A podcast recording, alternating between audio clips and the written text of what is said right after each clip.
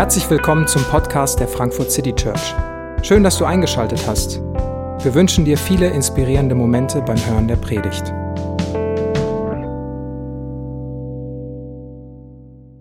Guten Morgen hier am Fernseher oder auch in, im Netz. Ich möchte mich kurz vorstellen. Einige Leute kennen mich schon. Ich war schon einige Male hier in dieser Kirche. Das erste Mal vor ungefähr über zehn Jahren, würde ich mal sagen. So alt bin ich schon.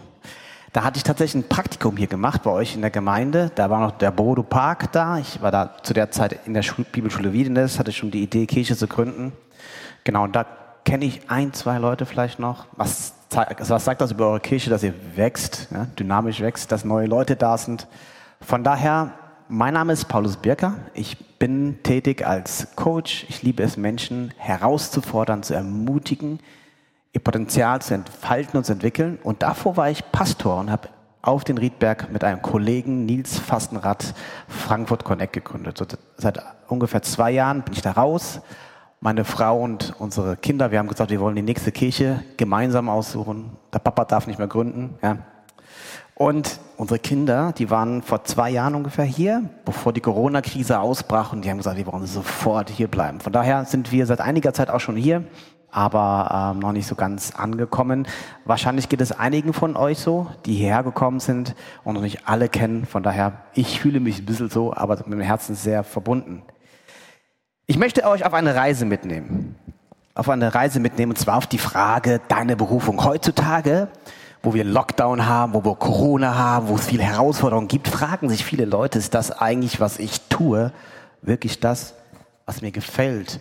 Ist das, was ich tue, etwas, was mich erfüllt? Möchte ich in dem Job sein? Möchte ich in der Beziehung sein? Möchte ich, möchte ich das tun, was ich gerade momentan mache? Oder ist in mir etwas ganz anderes und ich bin am falschen Platz oder am falschen Ort? Viele Leute machen sich Gedanken über ihre Berufung, über ihre Ziele, über ihre Visionen, über das, was sie im Leben bewirken wollen. Und das ist gut so. Das ist was Positives, was wir durch diese Krise jetzt, diese Corona-Krise haben, dass wir uns tatsächlich mit uns selber beschäftigen. Das gab es immer mal wieder. Und ähm, ich möchte euch mal von, von manchen Menschen erzählen, die eine Idee in ihrem Leben gehabt haben. Kennt ihr das? Man ist am Lagerfeuer, trimmt mit seiner Brille. Früher hieß es ja jeder Christ, Gitarrist, heute ist es anders, aber es geht auch um die Zuhörer. Von daher spielst du an deiner Gitarre und denkst dir in dem goldenen Moment, dieser schöne Feuer, jawohl, Gott beruft mich in den Vollzeitdienst. Vollzeitdienst heißt als Pastor oder in der Kirche ehrenamtlich zu arbeiten. Und du denkst, wow, das ist es. Und dann entwickelst du. So, ich kenne ein paar Leute, die das so gemacht haben tatsächlich. Die haben diesen Moment, diesen, dieses Gefühl gehabt, ich bin dazu berufen. Das Problem ist, manchen dieser Leute kann man bei der Predigt nicht wirklich zuhören. Weil die einfach langweilig sind. Sorry, dass ich das ehrlich sage. Ich bin ein sehr ehrlicher Mensch. Und ich habe mit einem mal gesprochen und der hat gesagt, weißt du was, Paulus, immer wenn ich mich vor die Predigt vorbereite, da quäle ich mich. Und ich habe gedacht, merkst du nicht, dass du auch andere Leute quälst mit einer Predigt?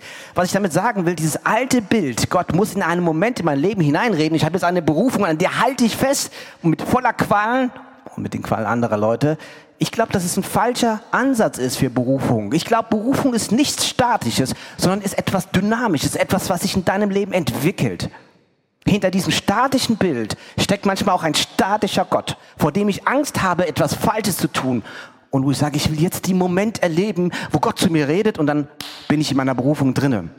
Ich möchte euch einladen, Berufung als etwas Dynamisches in eurem Leben zu sehen und als etwas, was ihr in eurem Leben entwickelt, was nicht zu Ende ist, weil, wir, weil ihr einmal irgendwann einmal eine Entscheidung getroffen habt. Im Gegenteil, Gott hat so viel in dich hineingelegt und mich hineingelegt, dass wir unheimlich viel bewirken können. Und an dieser, Stelle, an dieser Stelle möchte ich euch eine Geschichte mit reinnehmen von einem Mann aus dem Alten Testament. Sein Name heißt Josef. Wahrscheinlich habt ihr den schon mal gehört. Der hatte einen Traum gehabt. Josef hatte einmal geträumt, dass sich seine ganzen Brüder eines Tages vor ihn verneigen würden. Er hatte so Gaben gehabt, Garben, die haben sich dann vor ihm verneigt. Er ging zu seinen Brüdern und er war nicht wirklich beliebt bei seinen Brüdern, nicht beliebt. Wisst ihr warum? Weil er ein schönes Kleid bekommen hatte. Also von seinem Papa ein schönes Kleid. Mit Kleider konnte man auch Prestige quasi ausdrücken. Man müsste sich so vorstellen, der reiche Papa hat sein Söhnchen ein Mercedes gegeben. Ja?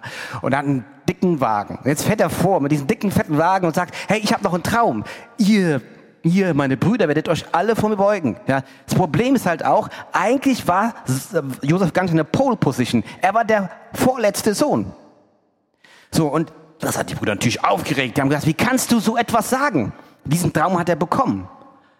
Und er hat noch was gemacht gehabt, hat seine Brüder mal verpetzt. Also haben seine Brüder ihn unheimlich gehasst. Sie mochten diesen Josef nicht, diesen Schönling, diesen, die, die, die, der, der, der, der bevorzugt wird. So, und dann sagt er, okay, wahrscheinlich haben die Brüder es nicht verstanden.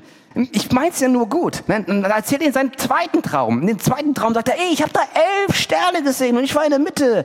Ja, also, ja, wieder im Mittelpunkt. Und dann Mond und, und, und, und die Sonne. Und die haben sich alle vor mir verbeugt. So, und die haben, da haben die Brüder gesagt, das können wir nicht mehr aushalten. Der Mann muss in den Brunnen. Der muss weg, aber so schnell wie möglich. Was ich damit sagen wollte, Josef hatte einen, einen Traum gehabt. Gott hat Josef einen Traum geschickt, geschenkt. Und ich glaube, so wie Josef einen Traum in seinem Leben hat, so gibt Gott uns Träume. So gibt Gott uns Ideen, so gibt Gott uns Möglichkeiten. Wenn ich heute überlege, was meine Kinder alles sagen, was sie einmal werden wollen, dann muss ich manchmal wirklich schmunzeln. Aber die wahre Geschichte ist folgende. Lass uns die nächste Bibelstelle mal sehen.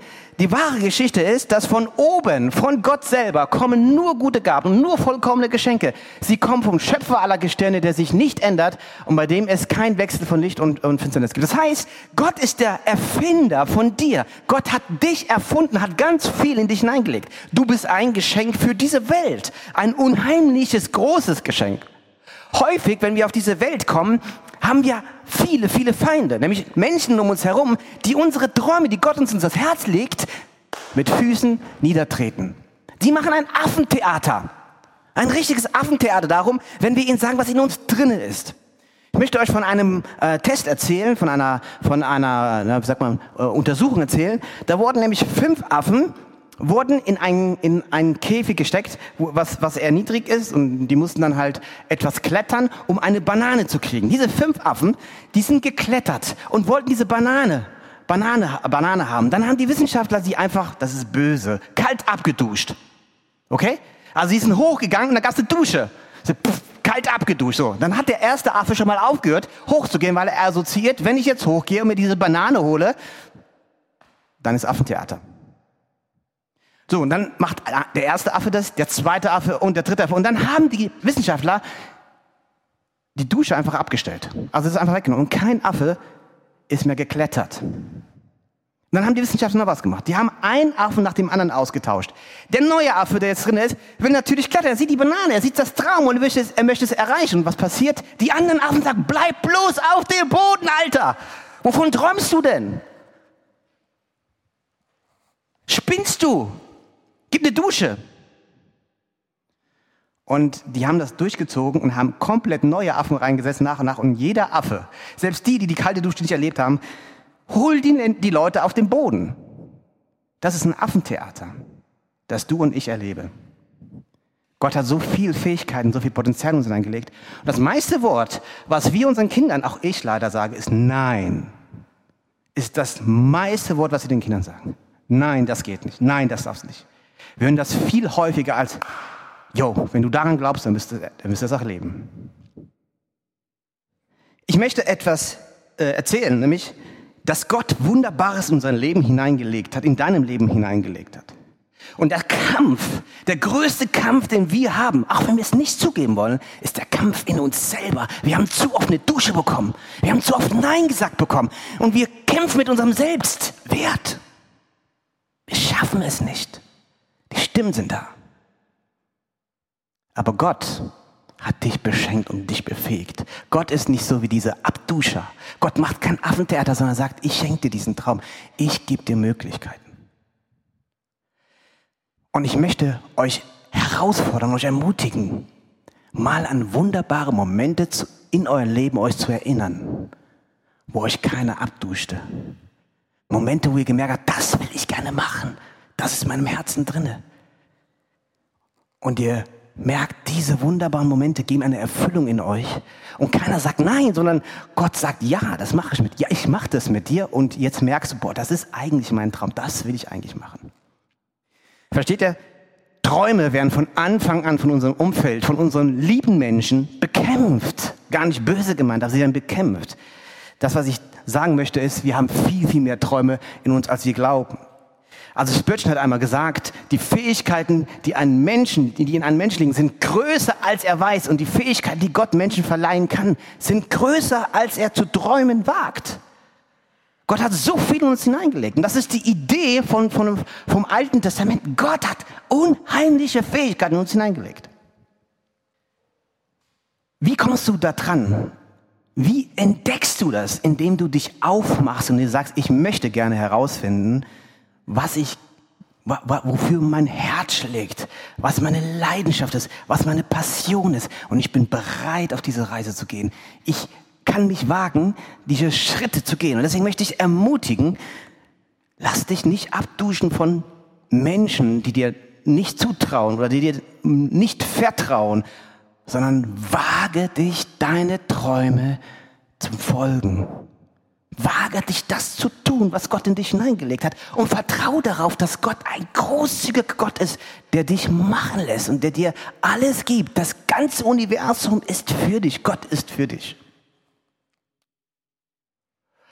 Wir arbeiten bei uns in der, in der Firma mit einem Baum und der Baum symbolisiert, dass wir tief in der Erde, in der Wurzel eine tief sitzende Leidenschaft haben und einen Wunsch haben, Menschen Mehrwert zu ermöglichen.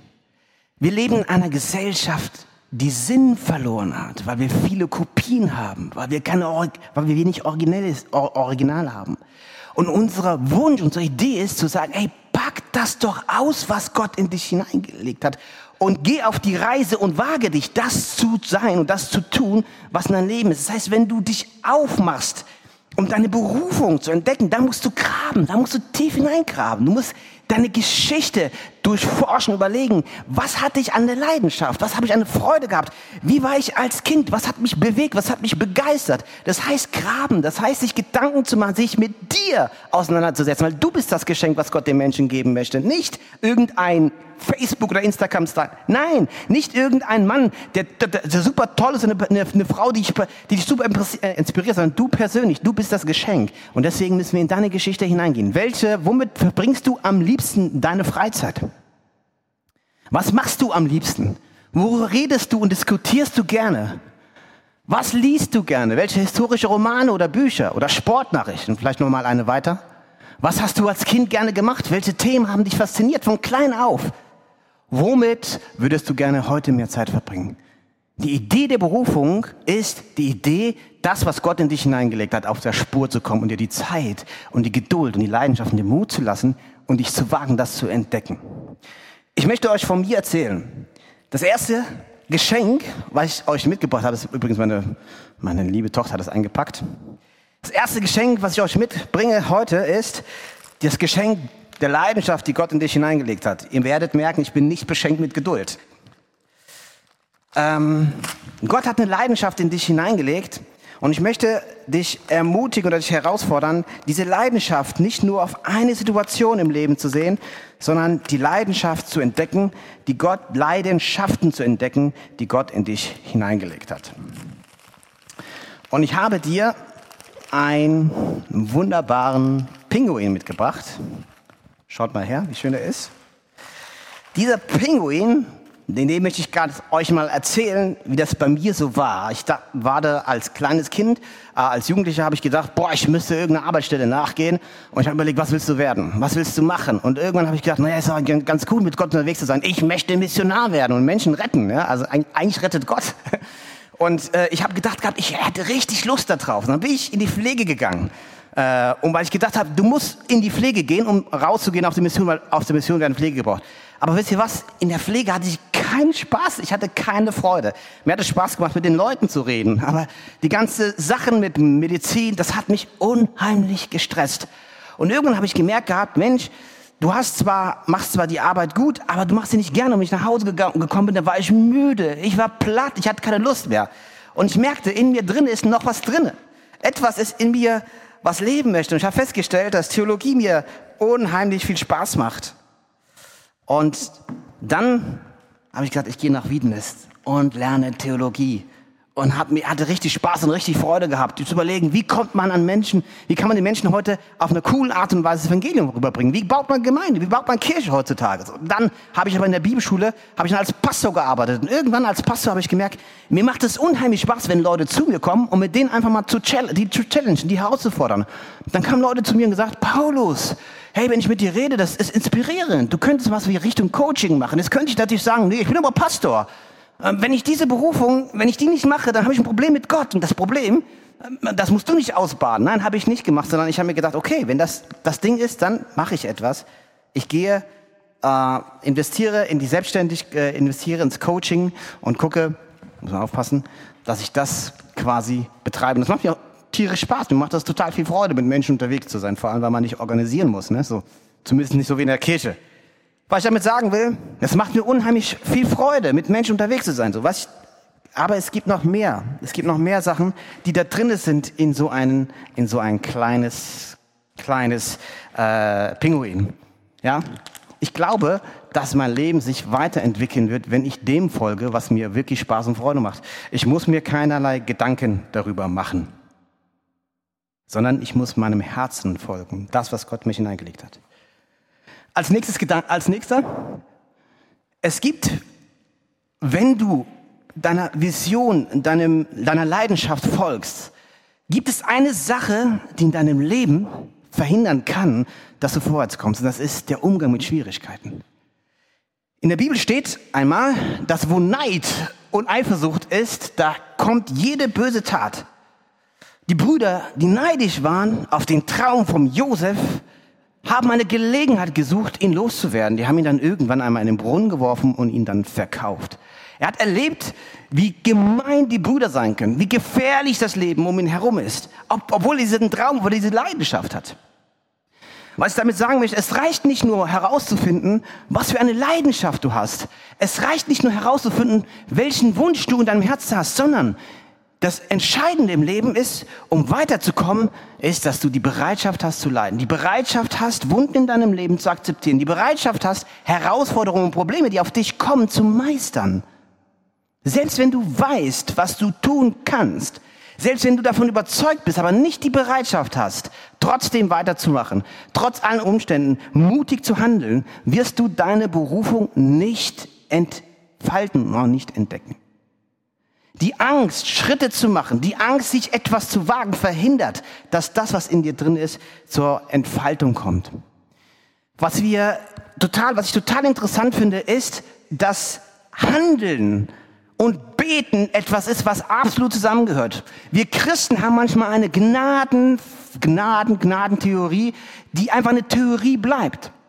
In der Bibel steht einmal, Paulus sagt einmal, er, hätte, er wäre derjenige, der die meiste Gnade von Gott bekommen hat. Er feiert die Gnade und sagt, er ist derjenige, der gleichzeitig am meisten gearbeitet hat. Gottes Handeln und dein Handeln gehen nur Hand in Hand. Und wenn du jetzt die Geschichte siehst, er wurde verkauft beim Potiphar und da steht, der Herr half Josef, sodass er alles, dass ihm alles glückte, was er unternahm, was er angepackt hat.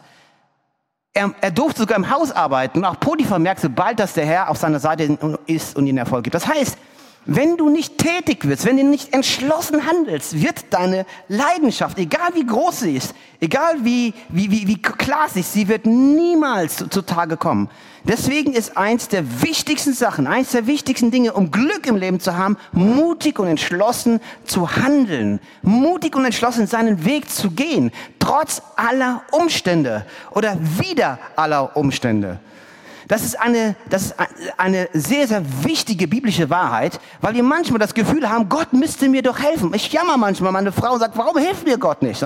Ich glaube, dass Gott mir sagt, warum hilfst du dir nicht? Ich habe dir die Intelligenz gegeben. Ich habe dir die Fähigkeiten gegeben. Ich habe das Tisch, der Tisch bereitet. Warum packst du das Thema nicht an? Und das ist ein Thema, was wir nicht nur in der Kirche, sondern auch in der Gesellschaft haben. Viele Menschen leben im Reich der Ausreden. Ich komme nicht weiter, weil. Das Problem ist, ich komme nicht weiter, weil ich die Situation, in der ich bin, nicht zu 100 Prozent verantworte. Alles, was in deinem Leben passiert, alles, was an Wunden, alles, was an Problemen passiert, passiert, um etwas Großes in dir entstehen werden zu lassen. Die Wunden in deinem Leben, die Scherbenhaufen in deinem Leben, all das, was Menschen an dir Böses machen, das benutzt Gott in deinem Leben. Und deswegen ist es wichtig, auch in größten Schwierigkeiten zu handeln. Deswegen ist es wichtig, auch in größten Schwierigkeiten zu glauben und nicht anderen Leuten die, die Schuld in die Schuhe zu schieben. Und was, was wir bei Josef in der Josef-Geschichte sehen, ist, er hat maximalen Stress bekommen. Er hat maximalen Druck bekommen. Das Leben war so unfair ihm gegenüber, aber er handelte. Und Gott war mit ihm. Das ist ein, ein, ein, ein Topf aus Japan, das nennt sich Kintsu. Das ist sehr modern und die sagen nämlich, wenn ein, äh, ein Topf auf dem Boden fällt oder ein Porzellan und das zerbricht, dann macht man das wieder mit Gold zusammen und das hat einen schönen Wert. Kintsugi nennt sich das. Was sind die schönen Narben in deinem Leben, die dich menschlich machen? Was sind die schönen Wunden in deinem Leben, die das geschaffen haben, was du heute bist? Alles, was in deinem Leben passiert, benutzt Gott, um etwas Großartiges aus dir entstehen zu lassen. Ein Mann, Blaise Pascal, hat einmal gesagt, es ist nicht auszudenken, was aus den Bruchstücken unseres Lebens, was, was, was Gott aus den Bruchstücken unseres Lebens macht, wenn wir sie ihm ganz überlassen. Und wisst ihr, Berufung scheitert nicht nur daran, dass ich mich überhaupt nicht aufmache, dass ich mit meiner Leidenschaft nicht, nicht, nicht, nicht folge, sondern Berufung scheitert manchmal daran, dass ich an meinem Wunden lecke dass ich anderen Leuten die Schuld für meine Wunden gebe, dass ich nicht verantworte, was in meinem Leben passiert ist. Aus Wunden können Wendemomente, aus Wundenmomente können Wendemomente werden, wenn ich zu 100 Prozent sage, trotz all dem, was passiert ist, ich halte an Gott fest und ich halte daran fest, dass Gott mir alles gegeben hat in meinem Leben, um weiterzukommen. Deswegen ist eins der wichtigsten Punkte in unserem Leben, dass unser, unser Sinn, unser Charakter auf den Sinn aufgebaut ist. Ein Mann hat einmal gesagt, ich höre, ich kann nicht hören, was du sagst, weil meine Augen voll davon sind, was du tust.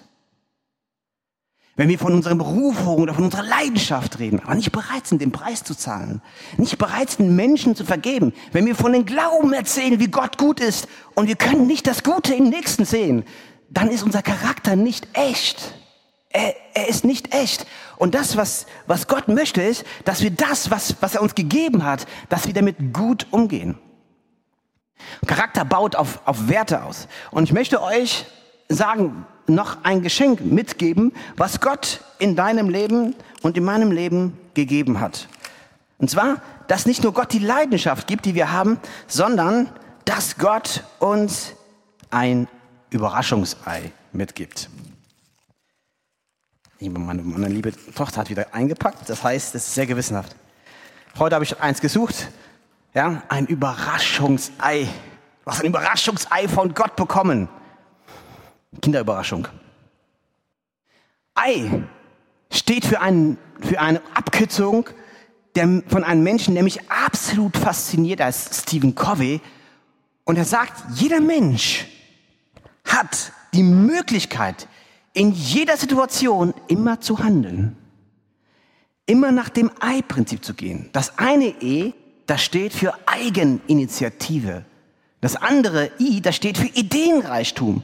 Und was Covey sagt ist, dass Gott uns Eigen, dass Gott uns Ideen schenkt, dass Gott uns Initiative schenkt, wenn wir bereit sind, in allen Situationen unseres Lebens die Verantwortung zu nehmen, zu überlegen, was kann daraus entstehen, was kann ich da machen, ohne anderen Leute dafür verantwortlich zu machen, dann werden wir proaktiv.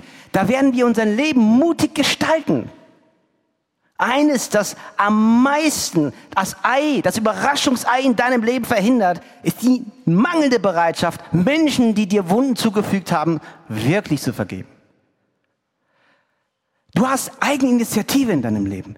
Du hast Ideen. Gott hat dich kreativ geschaffen. Und wisst ihr, ich finde es mega genial, wenn in allen Situationen wir Menschen überraschen damit, dass sie sagen, wir machen trotzdem weiter. Ich denke an die Menschen Arbeiter, denen Mut zu machen, zu sagen, hey, das ist ganz schön, was passiert ist, aber Ihr habt Fähigkeiten von Gott bekommen. Ihr habt Möglichkeiten von Gott bekommen. Ihr werdet das erleben. Deutschland ist aufgebaut worden. Dein Leben, was an Stressmomenten kommt, wird aufgebaut, aufgebaut werden. Und das, was, was, was wir, was in der Geschichte von Josef erleben, vielleicht nochmal eine weiter, ist Folgendes. Im Leben wirst du eine Menge gottgegebener Möglichkeiten begegnen, die sich perfekt als Problem und Herausforderung getarnt haben. Die Probleme, die Probleme, die in deinem Leben sind, sind eine Vorbereitung für neue Möglichkeiten, die dir Gott schenkt. Und wenn ich das so sehe, wenn ich mit diesem Ei, mit dem Handeln, mit dem mutigen Handeln, mit diesem entschlossenen Handeln und mit dem Glauben an Gott vorangehe, dann glaube ich, dass deine, deine Berufung leben wirst und dass sie sich entfalten wird. Vielleicht ist das nächste, David? Ende gut, alles gut. Das ist der dritte Punkt. Ende gut, alles gut. Also, ihr kennt die Geschichte vielleicht von Josef, für die, die ihn jetzt nicht kennen. Er wird nochmal ins Gefängnis geworfen und dort träumt er wieder, hilft anderen Menschen und dann kommt er eines Tages vor dem Pharao. Er hatte einen Traum, der Pharao. Und Josef war der Einzige, der ihn deuten konnte. Josef war derjenige, der diesen Traum von dem Pharao deuten konnte. Und es hatte eine Bedeutung, nämlich dass Ägypten eine Weltwirtschaftskrise reinkommen wird und Josef hat sogar eine Lösung dafür. Was will ich damit sagen? Interessant ist, dass Gott immer wieder im Leben von Josef sagt, du hast einen Traum bekommen als junger Mensch und ich bestätige diesen Traum. Ein Bäcker hat was geträumt, ein, ein, ein Mundschenk, also ein, ein Kellner hat was geträumt, du hast in diesen Traum gedeutet. Glaube dran, das, was in deinem Leben passieren wird, das, was du geträumt hast, wird sich ereignen. Es wird passieren. Immer wieder ermutigt Gott in der Geschichte den, den Josef, es wird passieren. Eines Tages ist er der, der Vizekanzler, könnte man sagen, der Vize-Pharao und seine, seine Brüder, die Brüder, die ihn vor vielen Jahren einmal in den Brunnen geworfen haben und ihn verkauft haben, ihn verraten haben, kommen zu ihm, weil sie auch unter dieser Hungersnot gelitten haben und wollen jetzt was essen. Und dann passiert genau das, was er vor vielen Jahren geträumt hatte. Seine Brüder verneigen sich vor ihm. Er hatte in dem Augenblick ein wunderschönes Kleid an. Er war Pharao, der zweite Mann. Es passierte tatsächlich. Aber was ihn noch viel entscheidender ist, ist nicht das, was um Josef passierte, sondern was in ihm passiert ist. Er kommt am Ende zu einem interessanten Ergebnis. Vielleicht gehen wir nochmal weitergehen. Er kommt zu einem interessanten Ergebnis. Er sagt folgenden Satz zu seinen Brüdern. Ihr hattet es böse mit mir vor, aber Gott hat es zum Guten gewendet. Denn er wollte auf dieser Weise viele Menschen das Leben retten. Das war das Plan und so ist es geschehen. Ihr habt es böse gemeint, aber Gott ist gut. Nicht Ende gut, sondern Gott ist gut. Das, was hier passiert, ist folgendes. Als junger Mensch hatte Josef den Traum gehabt, seine Brüder verneigen sich vor ihn. Da hat er seinen Mercedes noch gehabt und fühlte sich besser. Aber jetzt versteht er, der Traum, den er damals hatte, da ging es nicht um ihn. Es ging darum, ein Volk zu retten. Deine Leidenschaft, deine Träume, dass du, was was geht's nicht in erster Linie darum, dass du dich verwirklichst, sondern darum, dass du ein Geschenk für die Welt bist und dass Gott durch dich Mehrwert gestalten möchte, Menschen helfen will, etwas Positives in die Welt hineinbringen will. Es geht darum, dass Gott seinen Traum durch deinen Traum lebt. Und das hätte Josef nur verstehen können, weil er diese ganze Station durchlaufen hat, weil er Höhen und Tiefen erlebt hat, weil er weil er, weil er verkauft und verraten worden ist, weil er gemerkt hat, in allem war Gott immer dabei. Gott hat seinen Charakter geprägt. Er wurde zu einem wertschätzenden Menschen. All das, was du in deinem Leben erlebt hast, all das Schreckliche, all das Schlimme, Gott möchte an dir beweisen, dass seine Träume, die er in dich hineingelegt hat, leben und dass du das erleben wirst. Gott möchte dir deutlich machen, nichts in dieser Welt, gar nichts kann verhindern, dass er an sein Ziel kommt. Dass er alles im Griff hat. Im Psalm, im Psalm 100, 107 steht, als er, es geht um den, um Josef, als er den Hunger ins, äh, als Gott den Hunger ins, ins Land kommen ließ und kein Brot mehr zu finden war, da schickte er, er, also Gott ihn, den Josef, voraus und als Sklaven und verkaufte ihn. Man zwang ihn seine Füße in eisernen Fesseln, einen Ring und schloss seinen Hals. Es war Gottes Geschichte. Es war Gottes Idee. Gott hat gehandelt. Gott hat gewirkt. Was für ein krasser Traum, den Gott den Josef gegeben hat, um ein Volk am Leben zu erhalten. Aber, liebe Kirche, es gibt noch einen viel besseren Traum, den einer gehabt hatte. Es gibt noch einen Traum, der viel schöner ist als der Traum von Josef. Das ist ein Mann, der gefangen ist, der im Gefängnis sitzt. Der heißt Johannes. Und er träumt davon, dass Menschen aus allen Nationen, aus allen Völkern, aus aller Sprache zusammenkommen, zu Gott kommen und im Himmel Gott anbeten. Ein wunderbarer Traum. Ein wunderbarer Traum, den dieser Mann hat. Vielleicht können wir ihn mal sehen. Da steht in Offenbarung 7, Vers 9 bis 10. Jetzt sah ich eine riesige Menschenmenge, so groß, dass niemand sie zählen konnte. Die Menschen kamen aus allen Nationen, Stämmen und Völkern, allen Sprachen der Welt, waren zu hören. Sie standen vor dem Thron und vor dem Lamm. Alle hatten weiße Gewänder und trugen äh, Palmenzweige.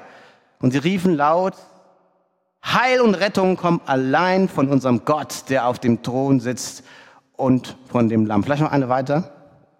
Alle Engel standen um den Thron, um die Ältesten, um die vier mächtigen Gestalten. Sie fielen vor dem Thron nieder und sangen, ja, das steht fest, sagen sie, Anbetung und Herrlichkeit, Weisheit, Dank, Ehre und Macht und Kraft gebührt unserem Gott, der für immer und ewig ist. Eine, die Story hinter der Josefsgeschichte. Da kommen Menschen aus allen Orten, genauso wie beim Josef. Und sie verneigen sich auch vor einem Menschen, der Wunden hatte. Der größte Traum, der Traum aller Träume ist eines Tages vor Gott zu stehen. Eines Tages den zu sehen, der für uns und für meine Schuld, für mein Vergehen sein Leben gegeben hat. Der schönste und beste Traum ever ist, dass Gott seinen Sohn für uns geopfert hat, damit wir in aller Ewigkeit bei ihm sein können. Und Jesus hat am Kreuz gesagt, Vater, vergib ihnen, denn sie wissen nicht, was sie tun. Jesus hat Menschen und uns allen Vergebung zugesprochen. Und das ist die Idee von all dem, dass Gott Mensch geworden ist, um uns mit ihm wieder zu verbinden. Was für ein schöner Traum. Auf diesen Moment warte ich. Und für diesen Moment sollten wir träumen. Für diesen Moment sollten wir kämpfen, dass so viele Menschen wie möglich dahin gehen.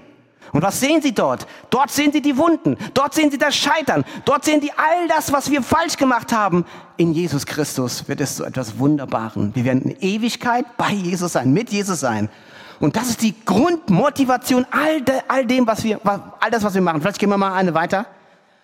Paulus sagt einmal, was können wir jetzt noch sagen, nachdem wir das alles vor Augen haben? Gott ist für uns. Wer kann doch dann uns was anhaben? Er, der seinen eigenen Sohn nicht verschont hat, nicht schonte, sondern ihn für uns alle hingegeben hat. Wie wird er uns nicht mit ihm auch alles schenken? Gott wird uns mit Jesus alles schenken, was wir brauchen. Gott ist in Jesus absolut clean mit uns. Und keine Schuld, keine Sünde kann verhindern, dass Gott mit uns an sein Ziel kommt. Deswegen ist es unsere Verantwortung, das, was Gott in uns hineingelegt hat, das größte Geschenk in Anspruch zu nehmen und zu sagen, ey, ich will, ich will mit Gott unterwegs sein. Ich will nicht für Jesus unterwegs sein. Ich will nicht für, für irgendwelche Positionen, bin ich nicht zu haben. Ich möchte mit Jesus unterwegs sein. Das ist die Vision, das ist die Passion, die für unser Leben gilt. Er Ihr aber habt Jesus Christus euren Herr, äh, als Herrn angenommen. Nun lebt ihr auch in der Gemeinschaft mit ihm. Wie ein Baum. Wie ein Baum, der in der Erde ist, so sollt ihr in Christus fest verwurzelt sein. Der Baum, von dem wir geredet haben, soll verwurzelt sein in Jesus Christus. Alles, was wir tun, alles, was wir machen, sollten wir in der, in der Freiheit, in der Freude mit Jesus Christus machen. Wenn du in deinem Leben deine Berufung nicht weißt, weil du nicht glaubst, dass du, dass du geschaffen worden bist mit einer großen Leidenschaft, dann sage ich dir heute, du bist so gesegnet, du bist so beschenkt, weil Jesus in dein Leben hineingekommen ist. Wenn du glaubst, dass irgendeine Schuld, irgendein Versagen, irgendein Scheitern in deinem Leben, irgendeine Sache in deinem Leben so dermaßen kaputt gegangen ist, dass du sagst, es wird nie wieder was, dann sage ich dir, doch, es wird was. Denn Jesus ist genau dafür gestorben. Gott beschenkt dich aufgrund Jesu Leistung, nicht aufgrund deiner Leistung. Lasst uns mit dieser Botschaft, mit diesem Vertrauen, was Gott uns entgegenbringt in Jesus Christus, anderen Menschen lieben, anderen Menschen Gutes tun, alles raushauen, alles rausgeben, was in uns ist, Mehrwert für andere Menschen gestalten und gucken, dass wir ein Geschenk für die Menschen sind. Ich möchte dich herausfordern, auf diese Reise zu gehen, mutig voranzugehen, rauszufinden, was in dir ist, andere Leute zu überraschen und immer, immer auf diese Karte Jesus zu setzen. Immer auf Jesus zu setzen. Gott glaubt in Jesus Christus an dich. Es gibt keine Trennung mehr. Deswegen feiern wir auch Abendmahl. Wir werden ein Lied hören, wo wir das im Fokus haben, dass wir merken, alles, was wir sind, alles, was wir haben, stammt wirklich von dieser einzigen Art, äh, einzigartigen Art, dass Gott sein Leben gegeben hat. Und wir sind in Jesus Christus gesegnet. Wir sind in Jesus beschenkt und haben das Recht, Kinder Gottes zu sein.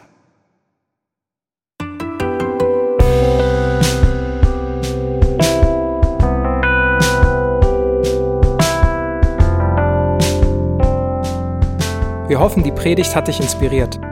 Wenn du uns kennenlernen möchtest, dann schau einfach mal auf unsere Homepage www.frankfurtcitychurch.de oder besuch uns in unseren Gottesdiensten. Bis dann!